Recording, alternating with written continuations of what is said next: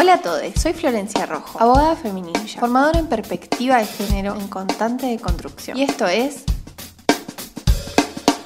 Derecho en Criollo, para todos, todas y todas. El podcast de AIME Periodismo Móvil. En este sexto episodio voy a contarte sobre la ley 26485. Criollo, la ley de protección integral para prevenir, sancionar y erradicar la violencia contra las mujeres en los ámbitos en que desarrollen sus relaciones interpersonales. Antes de arrancar, y como seguro ya has notado, me encanta que sepas el contexto de dónde y cómo llegan las leyes a formar parte del derecho de nuestro país. Bueno, la 26485, si bien existe del 2009, viene a formalizar la firma de acuerdos internacionales de mucho antes, como en 1981, cuando, formando parte de la ONU, firmamos la Convención para la Eliminación de todas las formas de discriminación contra la mujer, en 1994 en Brasil, la Convención Interamericana para Prevenir, Sancionar y Erradicar la Violencia contra la Mujer, y en 1989 la Convención sobre Derechos de niños, niñas, niñes y adolescentes. Pasaron muchísimas cosas desde el 81 hasta el 2009. Y sobre todo, mucho feminismo que puso los temas y derechos a conquistar en la boca de todos. Por eso tenemos esta ley que pretende dar un marco, trazar la cancha, delimitar los derechos básicos de las mujeres y sobre todo definir qué es la violencia. Por eso en el primer artículo dice que es toda conducta, acción u omisión que de manera directa o indirecta, tanto en el ámbito público como en el privado, basada en una relación desigual de poder, afecte la vida, libertad, dignidad, integridad física, psicológica, sexual, económica o patrimonial, como así también la seguridad personal de las mujeres. Quedan comprendidas las perpetradas desde el Estado o por sus agentes. Se considera violencia indirecta toda conducta, acción u omisión, disposición, criterio o práctica discriminatoria que ponga a la mujer en desventaja con respecto al varón. Es súper claro, ¿no? Bueno, como ves, no es necesaria la relación de pareja presente o pasada para que se configure la violencia de género, sino que abarca varios escenarios desde donde puede producirse. Además de decir qué es la violencia de género, también determina los tipos y los modos de violencia. Tipos sería algo así como las clases y los modos es, es cómo se ejerce. Los tipos tenemos física, que es la que se emplea contra el cuerpo de la mujer produciendo dolor, daño o riesgo de producirlo y cualquier otra forma de maltrato o agresión que afecte la integridad física.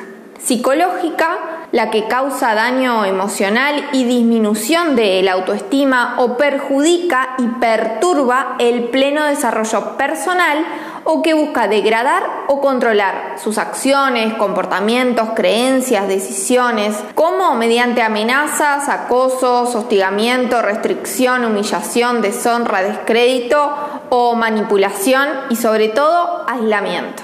La violencia sexual es cualquier acción que implique la vulneración en todas las formas con o sin acceso genital, sin penetración, del derecho de la mujer de decir voluntariamente acerca de su vida sexual o reproductiva, a través de amenaza, coerción, uso de la fuerza o intimidación, incluyendo la violación dentro del matrimonio. Esto no es un detalle menor.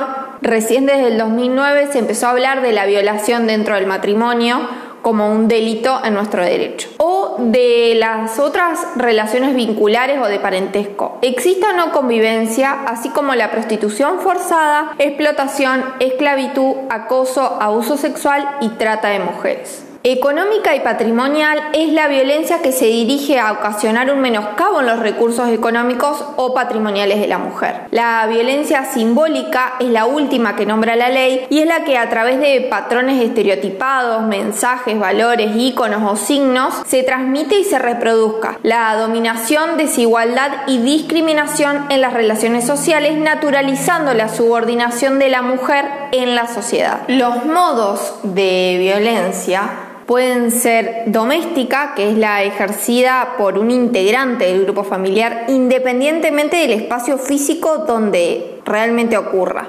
La violencia institucional es la realizada por los, las les funcionarias, profesionales, personal y agentes pertenecientes a cualquier órgano, ente o institución pública que tenga como fin retardar, obstaculizar o impedir que las mujeres tengan acceso a las políticas públicas y ejerzan sus derechos. Además, comprende las que se ejercen en los partidos políticos, sindicatos, organizaciones empresariales, deportivas y sociedad civil. La violencia laboral es aquella que discrimina a las mujeres en los ámbitos de trabajo, sean públicos o privados, y que obstaculiza su acceso al empleo, la contratación, ascenso, estabilidad o permanencia en el mismo, exigiendo requisitos sobre el estado civil, maternidad, edad, apariencia física o la realización de test de embarazo. Constituye también violencia contra las mujeres en el ámbito laboral, quebrantar el derecho de igual remuneración por igual tarea o función. Esto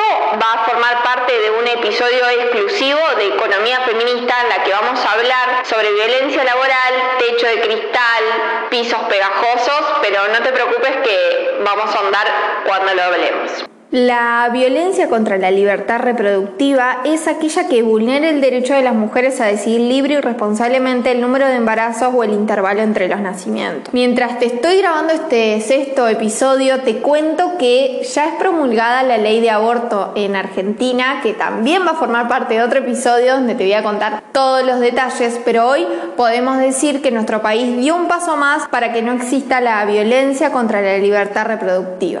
Otro de los modos es la violencia obstétrica, que es aquella que ejerce el personal de salud sobre el cuerpo y los procesos reproductivos de las mujeres, expresada en un trato deshumanizado, un abuso de medicalización y patologización de los procesos naturales. La violencia mediática es el último modo que encontramos en la ley y es aquella publicación, difusión de mensajes, imágenes estereotipados a través de cualquier medio masivo de comunicación que de manera directa o indirecta promueva la explotación de mujeres o sus imágenes, injurie, difame, discrimine, deshonre, humille o atente contra la dignidad de las mujeres. Seguro te estás preguntando, ¿y ahora qué hago si conozco a alguien, alguna amiga, alguna familiar que está viviendo estas situaciones? Bueno, como primera medida, no tenés que alejarte. El círculo de la violencia lleva a la víctima a un aislamiento de sus amigos y seres queridos, a sus familiares, que la deja más desprotegida aún para poder enfrentar al violento y salir de esta situación. Segundo,